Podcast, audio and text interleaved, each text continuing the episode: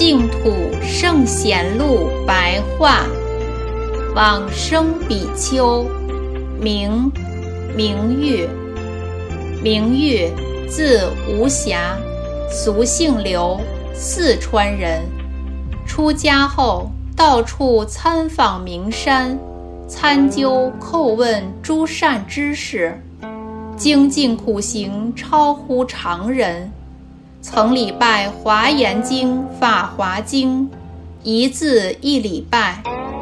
明神宗万历二十三年，公元一五九五年正月，忽然告诉弟子说：“我业缘系缚于娑婆世界已经七十二年，而今将要归去了。”于是断绝食物，不停地念佛，念了十日。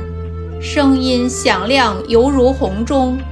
临命终前，沐浴之后，端身正坐，持念珠念佛，声音渐渐的忧伤急促。